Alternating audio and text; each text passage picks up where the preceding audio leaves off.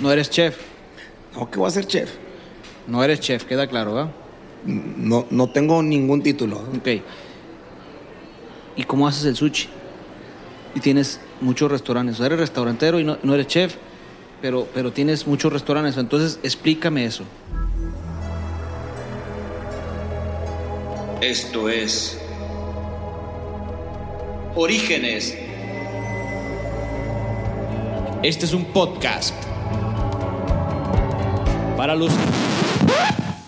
¿Qué onda, raza? Buenos días, buenas tardes o buenas noches. Me gustaría compartirles en este episodio una historia de quién es Alejandro Rodarte. Sin embargo, Alejandro Rodarte, más que hablar de su historia de vida de trabajo, también quiero compartir la vida personal de Alejandro. Entonces, creo que por ahí nos vamos a ir ahora de hablar de las personas, más que hablar de las empresas, porque nos estamos volviendo locos generando ingresos en un mundo capitalista. Sin embargo, hay una gran combinación en la parte humanista para poder ser el empresario que queremos ser. Y Alejandro, pues es un vato común y corriente, como él se define a sí mismo, con mucha lucha. Yo conozco a Alejandro por, no sé, neta no tengo ni idea ni por qué lo conozco, pero creo que, que aparte de que nuestras familias se conocen, hay algo que nos une muy fuerte, quizás es la fuerza que, que tenemos, que tenemos para luchar, para avanzar. Ahora, también te quiero compartir dos cosas, te voy a platicar ahorita quién es Ernesto Bolio y el currículum del doctor Ernesto Bolio. Para mí Ernesto Bolio es una persona que vive en el Distrito Federal, es un señor ya yo creo que está arriba de los 69 o 70 años, tuvo una casa que vivimos bastantes adultos, gente con muchas cuestiones de necesidad, cuestiones de enfermedad física, problemas emocionales, problemas de alcohol, divorcios. Esta casa eh, está en la Ciudad de México, entonces en esa casa nosotros nos levantábamos todos los días, creo que a las 6 de la mañana, un día a la semana teníamos una actividad, una actividad de limpiar la casa, como por ejemplo limpiar la sala, a otro le toca limpiar el baño, a otro le toca limpiar los cuartos, a otro le toca limpiar las escaleras, el salón de cómputo, etcétera, etcétera. Entonces todas las personas teníamos actividades. Un día a la semana la limpieza, el día martes teníamos terapia. Literal, terapia es ir a, ir a un grupo, a un salón, a un consultorio donde todas las personas, aparte de las personas que vivían en esa casa, íbamos a terapia y también iban personas comunes y corrientes que necesitaban ayuda y había todos los martes terapia a, una hora. Entonces, las terapias eran grupales, las terapias cada quien platicaba sus asuntos y las terapias en grupo pues son más, más sanadoras, mucho más empáticas. Eh, la otra persona platica cosas y te, te, relacionas, te identificas con lo que dice el otro. Entonces también había asistencia a la, a la casa de Valle de Bravo. Pues bueno, de cuatro semanas que tiene el mes, pues ibas a terapia dos veces, una semana era visita, visita empresarial y la otra era libre. En la casa pues realmente había reglas, no había un director y todos los demás seguíamos al director. Yo siempre tenía que pedir permiso. Permiso quiere decir que si quiero salir a un café o voy a una junta con cualquier persona afuera, tengo que pedir permiso. Había mucha disciplina, había en estas cuatro semanas, una de esas cuatro semanas había retroalimentación. Retroalimentación quiere decir yo le platico al otro cómo me siento y luego el otro a mí y luego yo le digo al otro cómo lo he notado. Entonces eso era recíproco. Entonces la retroalimentación a veces duraban cuatro horas y media, cinco horas, porque éramos a veces hasta 12, 13, 14 personas y todos teníamos que compartir cómo me siento contigo. He ahí la, la historia de la parte humanista, la parte de mi experiencia de haber vivido con Ernesto Bolio. Por otro lado, también te da un medicamento homeopático, te manda con un doctor neurólogo, el neurólogo. Te dice que a veces tú no hiciste, no pudiste lograr que tu cabeza generara esto en tu cerebro, entonces te vamos a ayudar para que te mejores. Entonces es una combinación donde yo viví la experiencia casi tres años y, y, pues la verdad es que vale la pena. Hay mucha rebelión, hay gente que se quiere ir, hay gente que se quiere quedar, o sea, hay muchos sentimientos encontrados en este espacio. Eso es la experiencia que yo tuve. Creo que el día de hoy ese formato, por así decirlo, creo que ya no existe. Entonces ahora lo que sí existe es un proyecto de salud, un consultorio que tiene el doctor, una terapia que tiene el doctor y también tiene un proyecto académico. ¿Qué quiere decir esto del proyecto académico? Lo poco que sé es muy parecido a, a lo que acabo de, men- de mencionar. Entonces el, pro- el proyecto Busola tiene un formato de explorar todas las áreas de, una administración, de una empresa, la parte creativa, la parte financiera, la parte administrativa, y, y te vas dando cuenta a través de la experiencia del doctor, que seguramente ha tenido bastantes estudiantes, que están explorando de qué es lo que quieren hacer. Con todo este contexto terapéutico, médico, entonces es un año, te vas con él y pues te la pasas a todo, a todo dar. Desafortunadamente este proyecto cuesta, digo desafortunadamente para el padre, a lo mejor para el estudiante no tanto, pero es un proyecto que vale la pena. Te exploras, te das cuenta quién eres y a qué te quieres dedicar y, hay mucho que aprender en todas las áreas de un mundo ejecutivo. Entonces vamos a regresar al personaje principal con Alejandro. Alejandro, Alejandro Rodarte es de mis mejores amigos. La verdad es que hablamos muy seguido. Somos amigos por alguna razón. No, no tengo idea, la neta, todavía por qué. Quizás somos amigos porque compartimos el mismo dolor ser empresarios. Actualmente él es dueño, responsable y operador de suficientes restaurantes aquí en Culiacán, de Kamikaze y el Kia Sushi. Él es culichi y norteño. Y te quiero compartir que él te quiere obsequiar, si te quedas al final de este episodio, vas a comer de agrapa en su restaurante en la Plaza Malecón con cinco personas. Disfruta el show y el sushi también. Alejandro, en este momento nos encontramos en, en esta segunda conversación. Es la primera entrevista que tenemos a un segundo invitado. Y Alejandro, pues aceptó nuestra segunda invitación. Gracias a ustedes que nos están solicitando pues, una segunda entrevista. Nos encontramos una vez más aquí en el café Starbucks. Ojalá y nos regalen un día un cafecito, ¿verdad, Alejandro? No, y el, el- el- este, el cheesecake también está bueno. Este, bueno, estamos aquí y, y precisamente estamos ahorita porque nos quedamos así como bien entusiasmados con la parte profesional de Alejandro. Alejandro, nomás como poniendo un, un poquito de contexto, fue un deportista de alto, de alto rendimiento, estuvo trabajando con, con Con Salvador Valle, en, también trabajé con Oscar Jalil, allá en Ensenada. Ahorita actualmente, pues bueno, eh, estaba junto con Daniel Corral. Ahorita hace poco pasaron los Juegos Panamericanos. Entonces, bueno, pues ahí un poco del tema de la selección mexicana de gimnasia olímpica. Entonces él también estuvo él también estuvo viviendo, al igual que un servidor con Ernesto Bolio. Le mandamos un fuerte abrazo, que la verdad es que ya nos recomendó también. Muchas gracias, Ernesto. Entonces vamos a empezar. Que de hecho me mandó una foto el otro día, él. Sí. Real. Me mandó una foto y me dijo que hiciera, que, que- que te hablara para que hiciéramos la segunda parte. Desconozco si lo está utilizando para algo en, en el buen sentido. Yo creo que también, doctor, este es, es una persona que está ayudando muchísima gente, inclusive pues abrimos de una vez el comercial. Es una persona que ayuda a mucha gente con diferentes tipos de problemas de adicciones, esquizofrenia, eh, problemas emocionales. Gente desorientada en en sí de que no nomás tiene que ser algo químico, pues puede Así ser es. algún emocional. O ahorita que trae el problema de busola, que es para los niños que acaban de terminar la prepa. Y pues ya ves que pues, te metes a estudiar la carrera y luego estudias dos años y te sales, pues no sabes ni madres, pues no. O estás un poco desorientado por no... Exactamente como empezaba el episodio que decía, este es un podcast para el desorientado, que esta ocasión vamos a, les, les dejamos el efecto sorpresa. Entonces Alejandro, llegas de Culiacán, llegas de la ciudad de, de la ciudad de Vallarta, de Ensenada. estás entrenando y te das cuenta pues que ya se acabó tu vida deportiva y te metes a trabajar porque te hace el favor de alguna manera tu hermano para trabajar y empiezas a trabajar y hacías estabas haciendo la de todo, en eso nos quedamos. Sí, de hecho, me invita en el 2000, en el 2008, digo, en el mismo año. Eh, llego y me, y me invita así abiertamente. No lo siento que me haya dado este, eh, algo, algo así como gratis o regalado. Simplemente, yo honestamente sí, sí lo veo ahorita ya después de mucho tiempo. Ocupas ayuda. O sea, un restaurante, un restaurante, honestamente, no lo puedes trabajar tú solo. Eh, necesitas muchas manos, hay demasiadas cosas dentro de los restaurantes.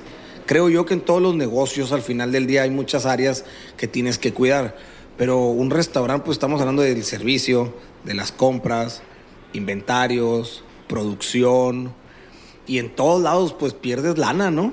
Y, y pues es un negocio como un restaurante, pues servilletas, mermas, comida, el agua, las compras. Y cambia la cosa si compras, por mencionar un ejemplo, pues un salmón en 300 pesos y luego se te ocurrió comprar otro de otro lugar y pues ahí 350, 400 pesos y ya la fórmula cambia, ¿no? Entonces, Vamos pues llego en el 2008, ¿no? Me invita, me invita a hacer las compras y, ahí es donde empiezo. Como comentario, el primer día me tardé como cuatro horas no haciendo compras. Sí, este.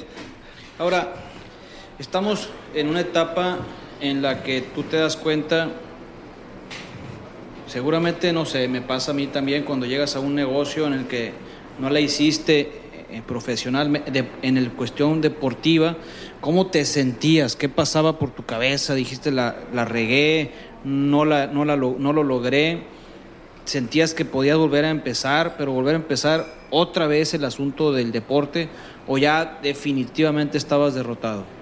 No, la neta, hice lo que quise, logré a lo que mi capacidad yo creo que me daba, el cuerpo también, digo, ya tenía cierta edad, que al final del día la edad cuesta, como en su momento lo platiqué, yo tenía que hacer dobles sesiones o entrenar más o esforzarme más durante el entrenamiento y pues peleaba contra mi cuerpo, contra las lesiones y contra pinches morrillos, ¿no? De 18 años, pues 17 años que pues, No, se te- recuperan te- un...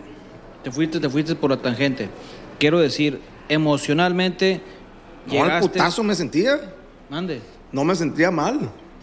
Claro que no, logré muchas cosas. O sea, lograste muchas cosas, pero estabas trabajando ya en el restaurante Kia. Y en ese momento era echarle ganas al restaurante y vivir el deporte de otro tipo de pasión, pues. Ahora, pa- para mí es muy interesante de manera, me quiero meter un poquito más a la fórmula del pensamiento de Alejandro, ¿ok?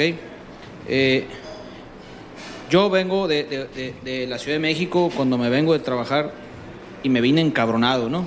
Entonces, Simón. a eso me refiero. ¿Tuviste que pasar un proceso emocional o te cayó el 20 de volada y dijiste, ni modo? No, no, no, no, no, no, así de que ni modo no fue.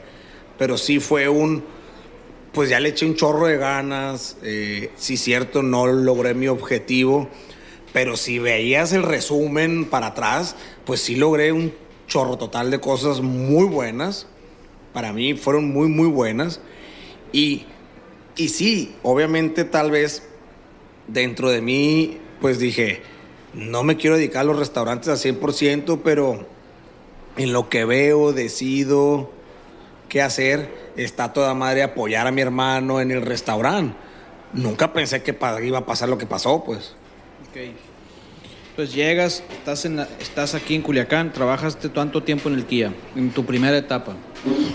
No, pues yo llego en el 2008, me invita este mi brother y en el y en el 2009 creo o 10 el, el, el, el Ernesto me dice que pues que se va a salir del restaurante, pero que me va a seguir ayudando, que si me animo a seguir tomando las riendas, pero ya no de pues no de no, no del área de compras, pues sino ya como el responsable, pues al 100%. Eh, dentro del miedo y el todo, pues dije, pues, pues claro que me animo, ¿no? Digo, he hecho cosas peores. Que no me animas a abrir y cerrar el restaurante.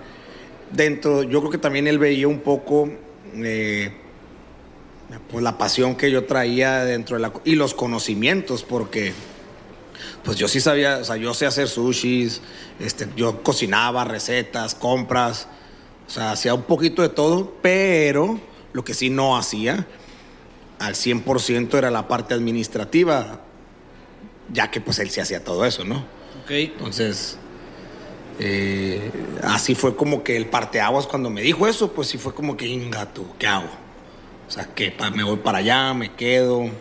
Entonces, yo finalmente no tengo tanto conocimiento de tu parte profesional porque pues la verdad es que te conozco como compa, pues, pero no me meto a los tiempos de- del Alejandro. A lo que voy es a lo siguiente.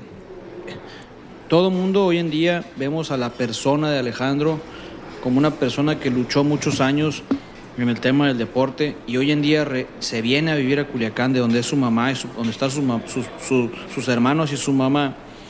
Y,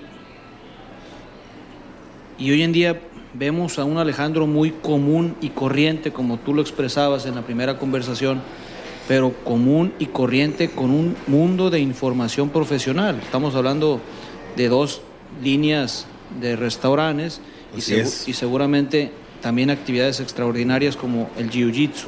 Entonces, platícanos un poquito el proceso del- de la renovación de la nueva marca del Kia.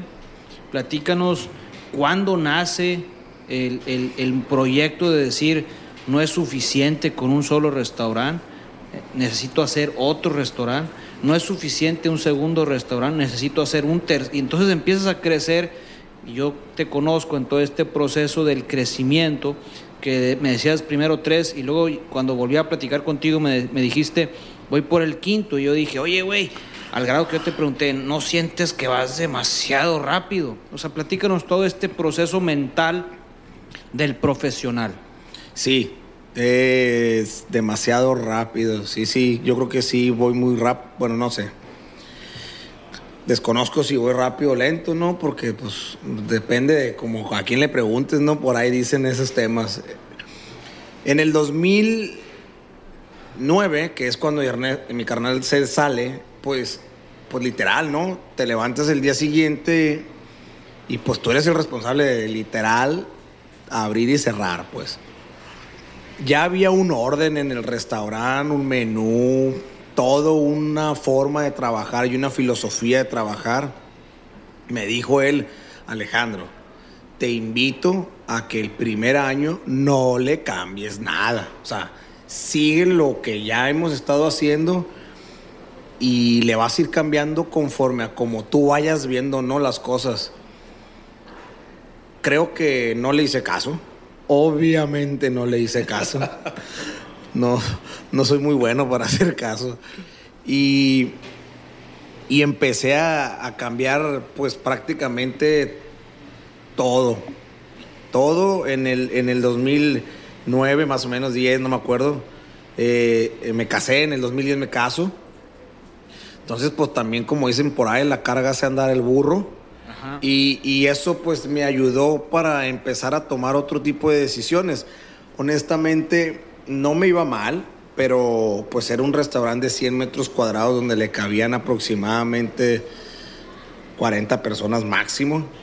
Y, y no se llenaba todos los días, ¿no? Entonces empiezo a trabajar diferente, empiezo a echarle más ganas, empiezo a pues a abrir y cerrar el restaurante. Llegué al punto donde él tenía un gerente y empezamos a chocar mucho, tal vez por mi velocidad de, mi manera de trabajar o mi filosofía de trabajar. Yo siento que yo soy muy enérgico, creo que, eh, digo, poco a poco he ido bajándole un poco al tema del acelere, pues, pero pues el vato, la neta, le pedía una cosa y se tardaba y así, ¿no? Eh, un día pues lo corrí, me peleé con él, lo corrí, la neta. Eh, creo que he corrido como a cinco personas en mi vida, yo creo, yo. Y lo corrí y la verdad es que después de ahí, pues al agarrar todas las riendas empiezas a entender todo, ¿no?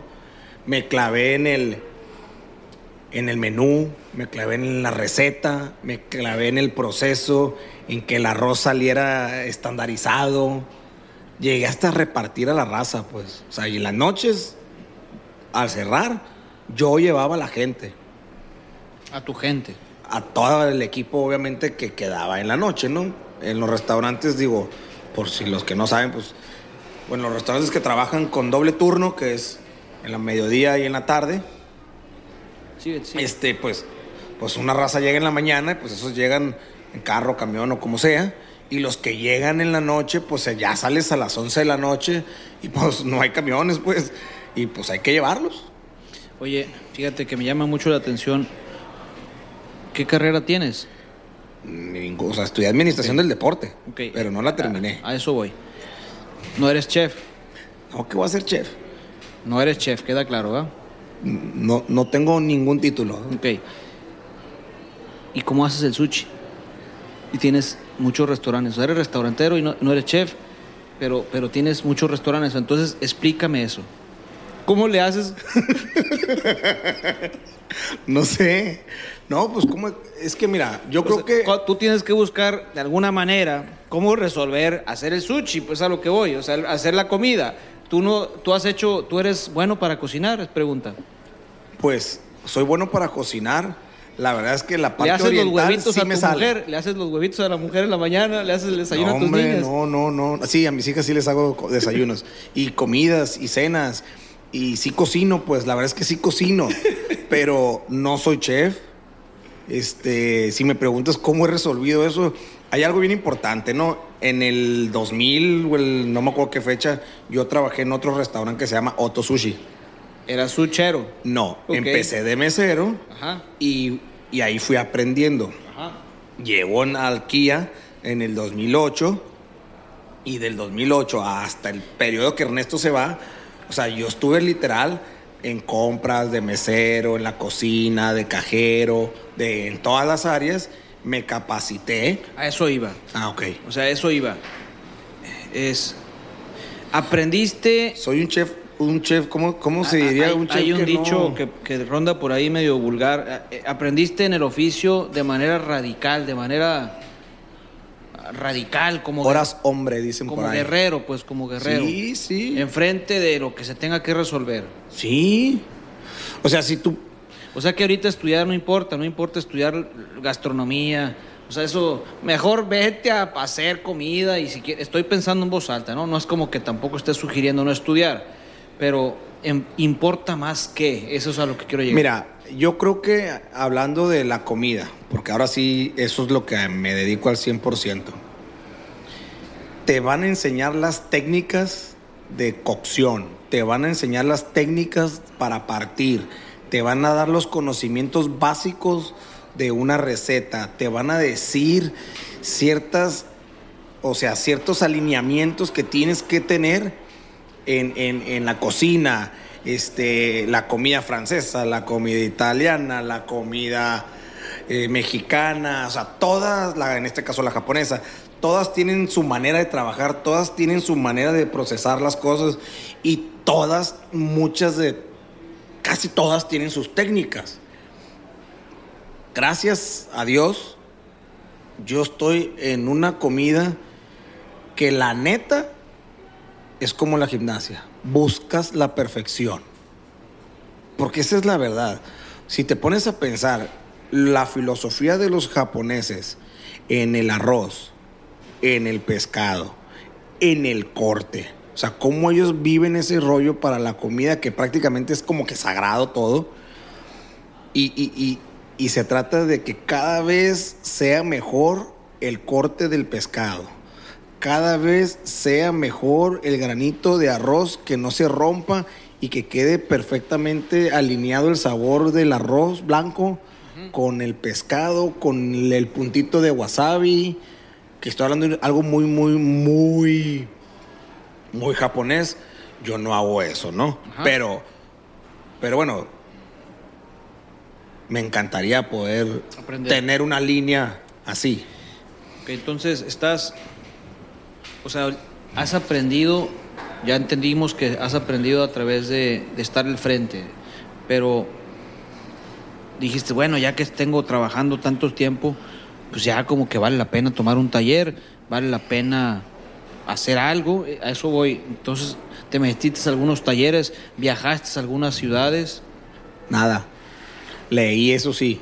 Veo muchos videos, este, le pregunto, aquí en Culiacán me acerco a otros restauranteros que considero mucho mejores que yo, que hay un chorro total, y les preguntas, la verdad es que es mucho practicar, pues la técnica de, la, de cocinar y de todo es práctica, práctica, error, práctica, práctica, error, práctica, práctica, y no es error, pero no es acierto, te salió mejor nada más, y práctica y práctica hasta que dices tú, así lo quiero dejar. Y, y ya que llegas a ese punto, pues es el proceso alinearlo y enseñárselo a alguien, pues, y que ese alguien pues se le enseña a otro, pues. Yo te tengo mucha confianza y por eso te voy a empezar a hacer ciertas preguntas muy específicas de tu mundo. ¿Cómo sabes cómo hacer un menú? No, es que no sabía yo, por ejemplo, cómo se hacía un menú. Conocía el tema de las entradas Ajá. y luego los platillos. ¿Pero luego- haces un menú en base a lo que quiere tu mercado o haces un, menú en base a lo que se debe de vender en un sushi o en un restaurante? Como yo ya llegué con, con, con un menú, porque esa es la verdad, yo llegué al restaurante y ya vio el menú. De hecho, el Kia, yo, no, yo ni inventé el nombre, pues. Ya existía el Kia. Lo que sí fue es que yo le cambié todo la imagen. Eh, con ese menú, me, pues me empapé del menú, aprendí los platillos que se vendían, los que no se vendían. Y obviamente comparándote con otros restaurantes, comparándote con otros restaurantes locales y no locales, empiezas a ver cuáles son las tendencias y todo, y empiezas a leer. Ahora, ¿qué meto y qué saco? Literal es prueba y error, prueba y error, prueba y error, prueba y error, prueba y error. Todo. Hoy, hasta hace prácticamente este año, ya me metí a lo que viene siendo ingeniería del menú. Pero estamos en el 2019 y yo llegué en el 2008, o sea, pues 10 años y hasta ahorita estoy haciendo lo que viene siendo ingeniería del menú. Ya estoy estudiando cada platillo uno por uno, su receta, tiempos de entrega, este, pues lo que viene siendo la profesionalización famosa, pues, dentro de la cocina, ¿no? Y dentro del menú. Entonces, ¿tienes tu primer restaurante aquí en dónde? Boulevard Enrique, aquí en Culiacán, Sánchez Alonso. ¿Tienes este primer restaurante cuánto tiempo? ¿Aprendiste ahí cuántos años? Del 2008 hasta el segundo punto, 2015. 2008, 2015, o sea, pasaron siete años. Eh, O sea, por- por- siete años fue de puro aprender y aprender y aprender y ir vendiendo un poquito más. ¿Por qué, y- por qué abriste un segundo punto? porque me invitaron. Ahora, el Kia lo fui ampliando, ¿no? O sea, en el 2008 lo agarro. En el 2010 me caso, en el 2011 le cambio el- la imagen y ¿Por le pongo, es que el logo era una florecita. Qu- Quédate ahí. ¿Por qué le cambias la imagen? No te gustaba, me queda claro. me- Y, pero ¿por qué decides ponerle ese nombre? Es que el nombre yo no se lo puse, ya. No, no, pero, pero le cambiaste todo un eslogan, a eso me refiero. Ah, claro. Pues que me identificara con él. O sea, yo llegué y decía, el restaurante se llamaba Kia Sushi en Japan House. O, o Kia Sushi, sí, Kia Sushi en Japan House. Y era todo naranja, una florecita verde, que es hasta la fecha, la he preguntado y sigo sin entenderla. o sea, no sé qué significa. Y yo la neta veía lo que pasaba dentro del restaurante y decía, es que el Kia es un restaurante familiar. En el Kia y las familias se comunican y hablan y juegan y se ríen y pues hay días que no se ríen y vienen de malas y regañan al niño y todo eso. Y me acordaba mucho de, de en su momento, digo, no sé si la raza aquí en Culiacán, verás un chorro, pues ibas a, a este, a los arcos y sí, cierto, no había juegos, ¿no? No se usaban esas cosas todavía. Pero pues le regalaban una flor a la señora y a todos los niños les daban una paleta, ¿no? Ok. Y luego los dueños se tomaban una foto con, con alguien. Con algún pues. artista, Sí, ¿no? ajá, y las pegaban ahí en la pared. Y yo decía, pues está chilo ese rollo, pues. Entonces dije, bueno, no voy a, no voy a tomar fotos porque no me gusta ese rollo de andarme tomando fotos con la gente. O sea, sí saludar y todo, pero... Y, y, y, y un poco de ahí, un poco de otros restaurantes, pero yo puse unos colores en una mesa un día, que de la neta esa mesa creo que me la regaló uno de mis hermanos, una mesita así chiquita con colores y crayolas, perdón, con colores y libritos, y así empezó el rollo, y veía que pintaban y dibujaban, o sea, se entretenían pues, Ajá. y dije yo creo que puede ser algo padre. Eh, después de mucho tiempo de trabajo, pues empezó a llenar el restaurante, ¿no? O sea, puede ser algo padre darle el toque que tú quieres. Puede ser algo padre darle el toque que tú quieres, que para mí era muy importante, porque yo, la verdad es que cuando yo llegué a la empresa, pues no entendía nada. O sea, era café, pues, el restaurante. o sea, no me. Café, pues así tétrico el rollo, pues. Entonces, Pero, pero se vendía, se Desafortunadamente- vendía, se vendía leve. se vendía comida, ¿verdad? Porque Sí, no, era, claro. no era un café, pues, ¿verdad? No, no, no, no. Era el menú. Es más, tengo platillos hoy por hoy que siguen estando eh, desde que yo llegué. Ok. Y dentro de cuando yo llegué, inventamos otros, pues. No, no, ahora, no, no, Alejandro no inventa todos los rollos, ¿no? O sea, hay un rollo que se, que, no sé, digo, hay rollos que yo los invento y luego se los paso a alguien y les hace nueva modificación y así se quedan, pues. O sea, tal vez yo, yo invento tantito o un cliente me pide algo, lo entiendo y lo cambio, lo corrijo a según algo más comercial. Porque también es otra realidad, pues no puedo vender lo que yo quiera cuando yo quiera, pues desafortunadamente o afortunadamente no sé qué pudieras pensar, pero pues aquí la neta la raza quiere rollos empanizados con mayonesa arriba, con aderezo chipotle, cebollín, chile serrano, chile este cebolla cambray frita. O sea, pues hacen unas pues unos hot dogs pues de arroz Con res y carne y queso gratinado, pues. Ok. O sea, si me traigo a Giro, eh, ahí lo pueden buscar en internet, Giro, eh, de sushi, no más, se me infarta, pues el mismo día que llega, pues ve eso y yo creo que se infarta. Entonces, pues, si- no es, si es japonés, pues, po- porque al final del día, En pues, 2015. sushi. En el 2015 Abro el segundo punto, que no lo abro yo, o sea, te no, invitaron, no es me decías me ahorita. invitaron, sí. ¿Quién es te el invitó? Bueno, kamikaze. no, no hay que no es necesario ventilar nombres, pero te invitan y se Me te hace atractivo a ti. No, no, es un amigo que él trabajaba en otro restaurante y no sé por qué, por azares del destino, se cansó, se salió, se fue a trabajar a otro lado. La verdad es que es muy desgastante el ser restaurantero. Eh, si hay días que sientes que la andas regando, en el sentido de que es muy cansado, pues es todos los días, todo el día. Digo, depende, pues. Hay etapas que es así, hay otras etapas que no son así. Y un día, no sé por qué, me lo topé en una boda y le dije, oye, tú sabes un chorro, eh, ayúdame. No, no te puedo ayudar porque pues trabajo acá y ando ocupado. Ah, bueno. Bueno, pues un día que tengas tiempo, este, hay que tomarnos un café y para que me platiques cómo le hacías y qué hacías, igual y pues aprender algo de ti. Y, no, pues caso que nunca me peló hasta que un día dije, bueno, pues hay que- un día hay que poner un restaurante juntos. Y literal, un día me habló por teléfono, así, oye, quiero hablar contigo. Ah, pues, ¿qué pasó, güey? Me- ¿Te acuerdas el otro día que me dijiste que quería poner un restaurante? Sí. ¿Te animas? Y yo, pues sí, güey. De que me animo, me animo, no es que cómo le vamos a hacer, ¿no? Aunque los dos estábamos jodidos, pues. Y hicimos el proyecto, fuimos a la plaza comercial, pedimos el local, nos peleamos con el vato hasta que casi casi que el pedirle que nos regalara el metro cuadrado literal, porque era un proyecto nuevo y así. Buscamos eh, inversionistas, eh, nos topamos con uno, lo hicimos con una mano de frente y otra de atrás. Y pues con la experiencia de él y la mía, ¿Qué, qué estamos hablando de qué local ahorita? Kamikaze, San Isidro. En San Isidro, ok. O sea, 2015.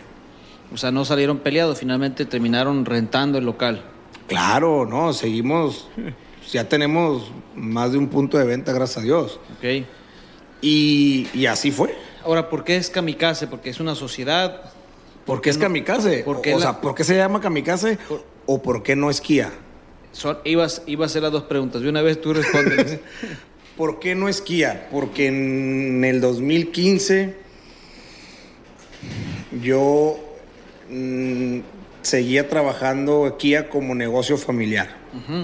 Entonces no, no le podía dar el nombre a un proyecto que era personal. Sí, sí, claro. Y, que, y tenía que respetar. No lo, no lo pregunté en un consejo, ¿no?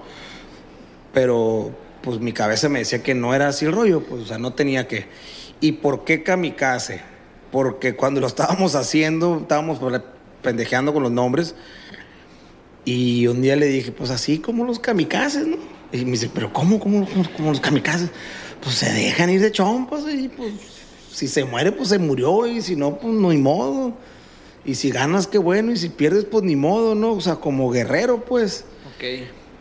Y se cagó la risa. Nos reímos un rato. Hablamos con un vato de diseño. Le pasamos toda la idea. Y pues en el 2015 lo abrimos. 15 de diciembre de 2015. Y ahorita pues llevamos 3, 4, 5 puntos de venta kamikazes. Bueno, en realidad fueron 4. Uno fue otro intento en otra plaza, eh, no funcionó, Eh, se tuvo que cerrar, más bien se traspasó. Y uno, de los, y uno se quemó la plaza entera y pues, pues ahí estábamos nosotros y pues se, se achicharró. Ok, o sea que llegaste a tener hasta siete restaurantes y te quedaste con cinco, ¿verdad? Es- eh, sí. Bueno, ahorita tengo seis. Ok, ok, muy bien. Y eso fue en el ¿Qué 2015. es lo que, no importa realmente a lo mejor los números, yo creo que No. finalmente está sorprendido un poquito uno con los números, pero realmente, ¿cómo logras todo este trabajo, toda esta información? Porque se escuchan los rumores de que un restaurante es de 24, 24-7, ¿cómo puedes liderear o cómo puedes generar líderes en tus restaurantes enseñando qué? El kamikaze me enseñó a mí a que las cosas tienen que funcionar estés o no estés. Yo en Kia llegué al grado, digo, lo dije, lo mencioné hace rato, pues llevar al personal, pues. O imagínate que yo abrí el restaurante, hacia las compras, hacia la administración, hacia la nómina, me sentaba con los de diseño, de mercadotecnia, digo, diseño prácticamente, centros de mesa, menú y todo eso yo me encargaba, precios yo me encargaba, estaba en la caja, cuando tenía que estar adentro de los sushis, estaba dentro de la sushi, si era cocina, pues cocina, donde fuera tenía que estar, ahí estaba. Y en las noches cerraba. Obviamente, pues ya casado, pues tu morra como que pues en este caso tu- mi- en mi caso mi esposa pues me decía pues se me hace que esta madre pues no va a funcionar no nace mi hija y yo comía todos los días en el restaurante todos los días y casi todos los días cenaba en el restaurante Desayunabas en tu casa. Sí, cuando me hacían desayuno. No, mentiras. Nada, sí, todos los días. Pero, o sea, comer y cenar, pues. Obviamente, pues le conoces todas las tripas a todo, ¿no? Aprendes de todo. Y así fue, o sea, así fue como que, pues, te- ¿por qué aprendí? Pues porque hice de todo, pues.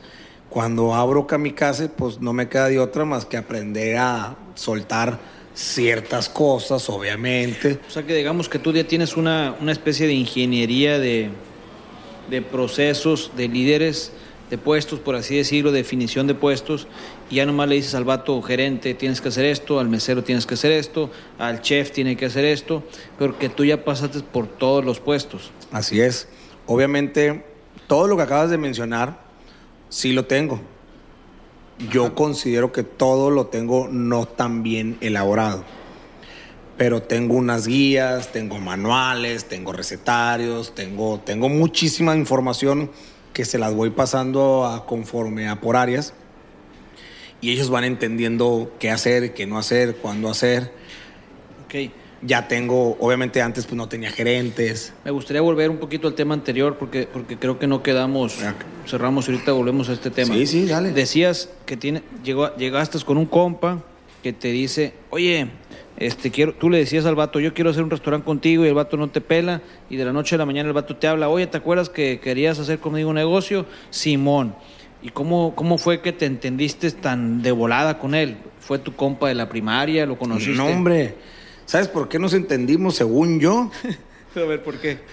según yo, ¿no? Porque no, nunca le he preguntado. No, la verdad es que los dos queríamos lo mismo y a los dos nos apasionan los restaurantes. Esa es la neta. Cuando hay una pasión, hay una pasión. Yo le digo a todos, lo único malo del restaurante, porque esa es la verdad, es que están hermosos. Todo hay, todos los días. Es como estar en, en- en- el carrusel, pues. Un para arriba, para abajo, para un lado, para el otro, para arriba, para abajo. Pero todos los días, todo el día, así andas. Está bien chingón ese pedo. Hay adrenalina y que no llegue el proveedor y que sí llegue el proveedor y que el colaborador llegó crudipedo y, y, y que el mesero y que el cliente y que se quejan y es resolver y apagar fuegos. Y eso es la parte así como que se escucha medio culera, pues. Pero luego cuando le está comiendo la gente y está contento y el niño está alegre y que no se quiere ir porque el juego y que luego el sushi y las pelotas, ¿no? Cuando te. Entonces todo eso todos los días lo tienes y está bien chingón. Vamos a ponerle puntos claves a, a una sociedad. Que, que en este caso, ¿cuáles serían para ti los puntos claves de una buena relación de sociedad? Primero, eh, definición de puestos. Obviamente, De, de una eh, antes. sociedad me refiero con un socio físico, con una persona física. Sí, por eso, o sea, obviamente anotar, mínimo que quede anotado en algún lugar, o sea, no digo que vayas con el notario, pero, o sea, porcentualmente, ¿cómo va a estar el dinero? ¿Quién lo, no quién lo va a mover? ¿Quién va a invertir y cuánto va a invertir y los porcentajes? Creo que vale la pena mucho esa claridad. Después, definir los puestos. O sea, yo me voy a encargar de esto y tú encárgate de lo otro. Eso ayuda mucho para la claridad, mínimo en la mesa. Tú, te- tú- tú desde un principio te entendiste perfectamente bien con, el, con tu socio. La neta sí, No, tú, tú le dijiste yo voy a hacer esto y él va a hacer eso y punto. así de fácil. Ok. La verdad es que obviamente con el tiempo hemos ido mejorando cada quien sus partes y también hemos tenido nuestras diferencias, ¿no? Como todo, ¿no? Y dentro de eso pues nos hemos puesto de acuerdo y al final vemos el punto final, a ver, ¿qué queremos? ¿Hacia dónde lo queremos llevar? ¿Cómo lo queremos llevar? Y gracias a Dios, eh, hasta ahorita pues no ha habido un problema grande, todo se ha podido resolver. Él me ha hecho caso en ciertas cosas y que le he regado. Yo le he hecho caso en otras cosas que ha sido aciertas también. Entonces, digo, hay poquito de todo, pues. Ok. Entonces volvemos un poquito al tema de, de tu de la descripción de puestos que me estabas diciendo, que has estado aprendiendo para definir un- una estructura en una organización. Eh, sí. Pues ahí, digo, ya tengo yo los manuales, empiezo a trabajar con los manuales, que la neta, me- a mí lo que me fue... Hay algo bien Del dicho importante. al hecho, de- ¿cómo dice el Eso dicho? es lo que te Del iba a decir. dicho- Hay algo bien importante. Puedes tener el manual que tú quieras, el proceso que tú quieras, y no sirve de nada si la persona que lo va a llevar a cabo, pues no entiende bien el proceso y no sabe ni de qué le estás hablando en el manual. Gracias a Dios la cocina es muy sencilla, o sea, la comida en sí es sencilla, no es tan elaborada. Son platillos muy sencillos que, que, que, no ocupas una gran expertise, en donde sí ocupas una expertise, creo, más pues, es en la parte del sushi, ya la parte de cuidar el pescado, enrollar, que el rollo salga derechito a la hora de cortar y desafortunadamente pues tienes que cumplir un tiempo de entrega una expectativa, todas esas cosas. Qué bueno que tocaste el tema porque ya se me estaba yendo la pregunta. ¿Cuál es el tiempo sano para entregar un platillo? O sea, según tu criterio, ¿es no más de 15, 20 minutos? ¿O, o cómo le haces para trabajar con tanto platillo en la cocina? Eh, yo creo que debe de ser máximo 30 minutos. Ya lo tiene pautado las pizzas esas que te reparten en menos de X tiempo. sí. Entonces, o sea, si tú te pasas de ese tiempo, pues yo creo que ya no es lo mejor. Una entrada debe de ser Vámonos un poquito más a fondo.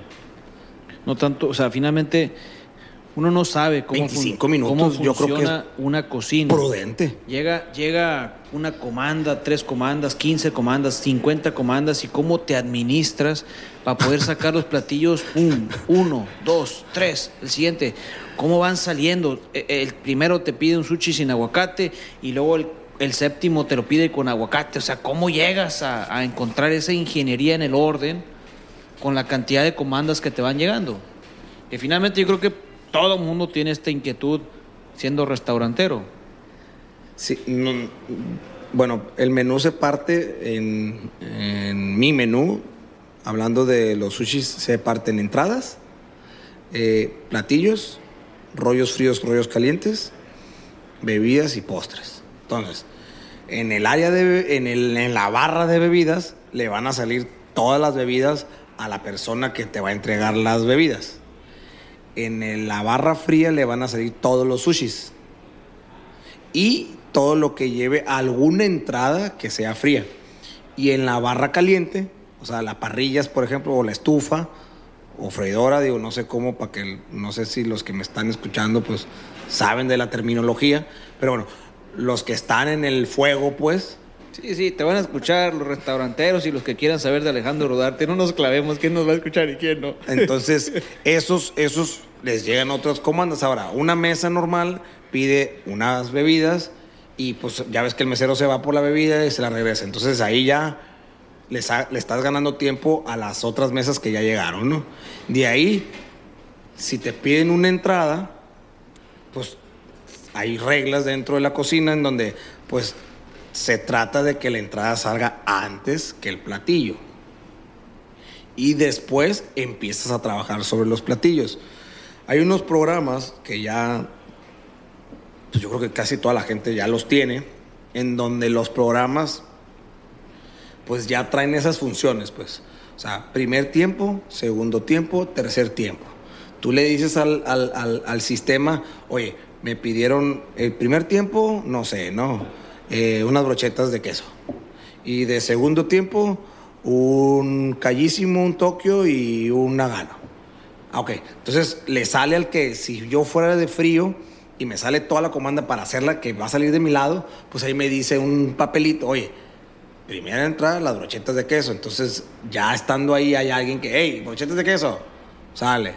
Y hay otra persona que está haciendo la actividad, pues. Entonces tienes un mundo de personal. O sea, hay uno que está recibiendo los platillos, muchos le llaman runner, otros le llaman garrotes, o cada quien le llama como quiere, ¿no? Pero bueno, los runners, ellos llegan, agarran los, mesa 7, fierro, ya va a la mesa 7, oye, aquí están tus brochetas de queso, y ahí se regresa la otra. Ya para eso, pues capaz ya salió otro platillo de alguna otra mesa y se lo llevan, pues. Ahora, ¿cuánta gente hay en una cocina? Pues la verdad es que depende de, del volumen de la venta, ¿no? Sí, tú sabes más o menos el promedio de tu ándale, venta, con uno, pues, pues sacas tanta velocidad, con dos, con tres, con cuatro, depende, pues. Ok, este, estamos ya casi terminando el episodio y ya esperemos que no haya un tercero, ¿verdad? Es Sí, no, no, ya. una pregunta. Eh, ¿Tú ahorita tienes algún proyecto que todavía no conocemos, como otro restaurante con otra marca? ¿O te prefieres reservar esa información? No, de, de querer. Yo, yo le dije a mis hermanos el otro día que, que me dieran el recetario de la casona.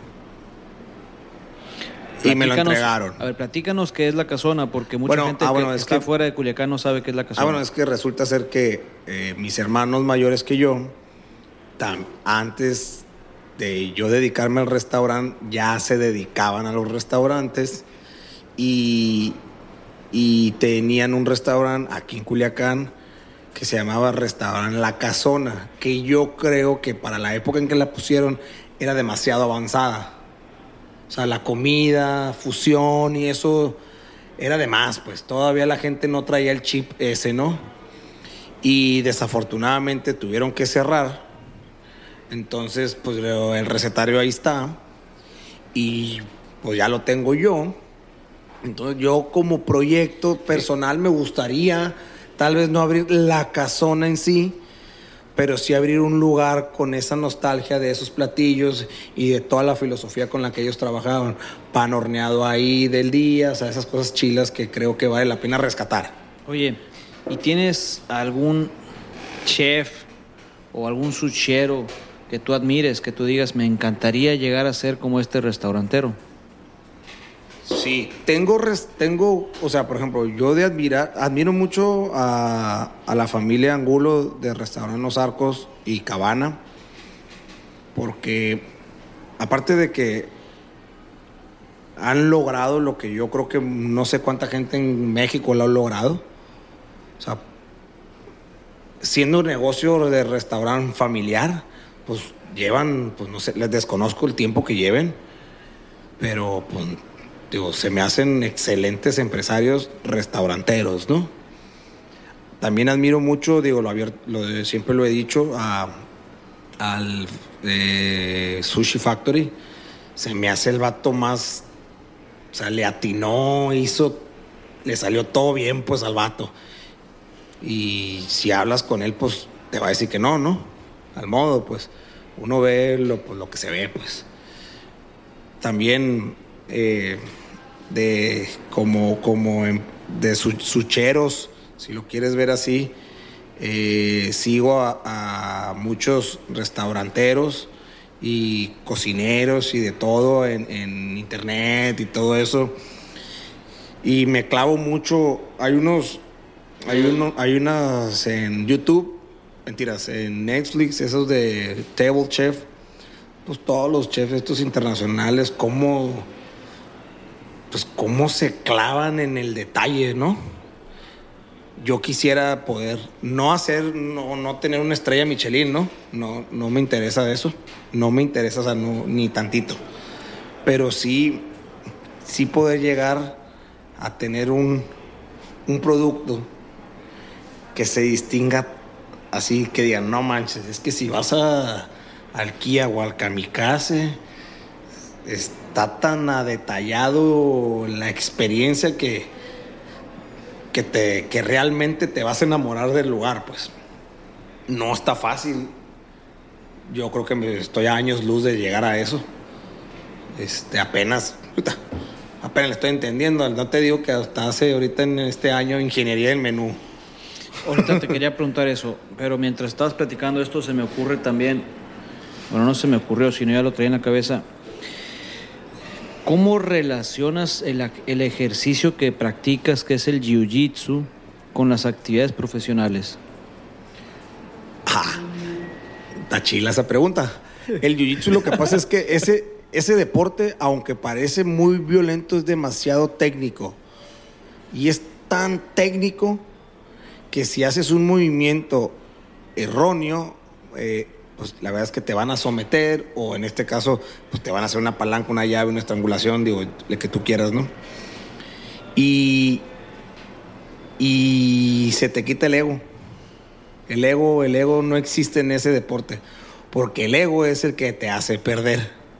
Si te enojas, o sea, si te encabronas, pues, como es un deporte de contacto y de fricción, pues la verdad es que sí, sí se te prende la sangre, pues. Y eso lo usan en contra tuya. Y cuando tú estás cansado, te van a someter. Eso, ¿cómo lo relaciono yo con los restaurantes? La verdad es que pues no puedes andar con el machete desenvainado, pues regañando al mesero, al cocinero, al suchero. tienes que darles paciencia, amor, cariño, tiempo. No todos aprenden igual de rápido. Eso, es- eso, eso lo tenemos que aprender porque la neta, pues no todos aprenden igual de rápido. Y no a todos les interesa, honestamente, vivir dentro del restaurante. Pues uno mete el corazón y la pasión. Y pues también digo, en buena onda, pues es negocio, pues. Oye, Alejandro, ¿qué haces aparte de ser sushiero y, y- y practicar el, el jiu-jitsu? ¿Qué Eh, otras actividades tienes? No, no, no Ser más. papá. Sí, sí, digo, Ser pues, esposo. o sea, la hago de, de papá, juego al papá, no, no sé si lo hago bien, ahí que, que le pregunten a la que debe responder eso. Y Me- me gustaría- hago, practico obviamente el deporte, jiu-jitsu, también este, me gusta, me gusta ver películas, series, este, todo ese rollo lo veo mucho para, sobre todo de cocina y de todo eso. ¿Qué te dice tu esposa de, de todo esto Que nunca tengo tiempo para la familia. en el mundo en el que te encuentras? Así es. Dice que nunca tengo tiempo para la familia. Que muy mal. ¿Qué, le ¿Qué mensaje le podrías mandar ahorita que te va a no, escuchar? no, pues la verdad es que pues desafortunadamente se casó con una persona que que le está echando muchas ganas para ser mejor en todas las áreas. Hay Y- un y- equilibrio en ti, o sea, en este tema, porque finalmente yo creo que todos nos van a, se van a identificar con este tema del trabajo de, está dedicado al restaurante. Hay un equilibrio en ti, trabajo, familia. Sí, pero la neta Ajá.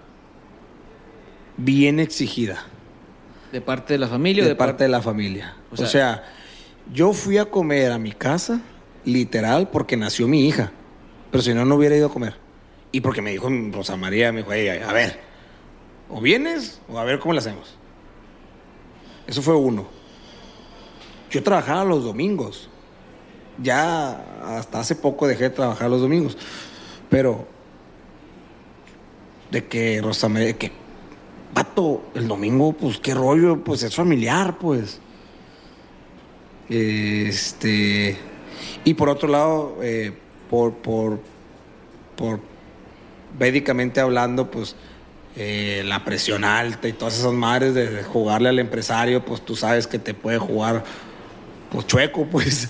Y eso pues también le tienes que bajar al estrés y pues tienes que dejar de trabajar y hacer otras actividades. Y la pregunta es, ¿vale la pena? Tienes que estar dispuesto a pagar el precio para ver si puedes llegar al éxito. Si estás dispuesto a pagar el precio, sí vale la pena. Si no estás dispuesto, no vale la pena. Alejandro, eh, yo siempre que te escucho, pues sí, efectivamente siempre nos enseñas mucho, tienes mucho que compartir. En esta ocasión no te voy a hacer las preguntas que te hice la última ocasión, pero finalmente sí quisiera que nos compartas un poquito. Una vez más, compártenos tus redes sociales. En, pues normal, Alejandro Rodarte, Facebook, Instagram es A57 Ajá. y ya no tengo más. Una consulta. ¿Coleccionas algo?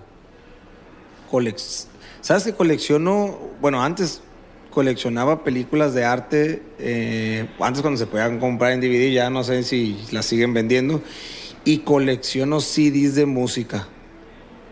O sea, tengo un cajas así llenas de CDs de música diferente y de, y de cine de arte.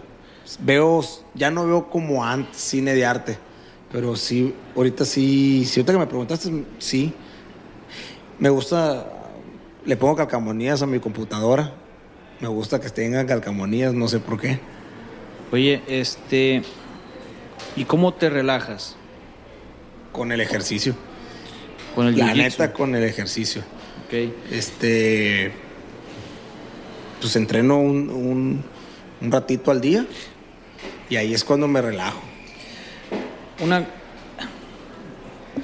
Hay algo que yo conozco de ti que, que, que no quiero dejarlo pasar, pero yo sé que tú te acercas cada periodo con ciertos personajes de la ciudad que tienen más trayectoria profesional que tú.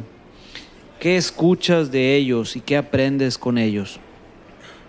Efectivamente, me acerco a ciertas personas empresarias de Culiacán, eh, amigos de mi papá, lo cual me, me pasan el mensaje de qué tengo que hacer, cómo lo debo de hacer, o bueno, no es como que qué tengo que hacer, porque en realidad pues si lo hago o no lo hago, pues no es como que les cambie la vida a ellos, pero me sugieren qué hacer, qué no hacer, por dónde irme.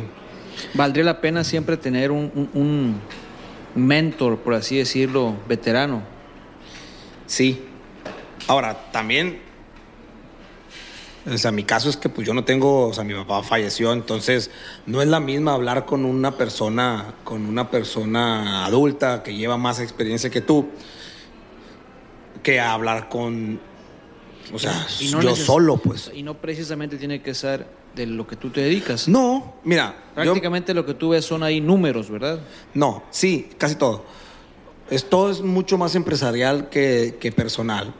Pero, por ejemplo, eh, veo a una familia que sabe de restaurantes y me dicen qué hacer y cómo hacerlo. Ellos, ellos me, as- me asesoran, vaya. Luego veo a otra persona que prácticamente está igual de empresaria, pero no, no tiene un solo negocio, sino se dedica a dos, tres cosas diferentes. Ah, bueno, y ahí veo otros temas del negocio y personales también. Luego, pues digo, tú sabes que pues con el doctor Bolio, con él veo, pues, pues no hay negocios ahí, todo es personal. Ajá. Y aparte, tengo tres, cuatro amigos de confianza que también tienen restaurantes y, le, y reboto muchas cosas con ellos. ¿Esto lo haces con qué periodicidad? A mis amigos, seguido.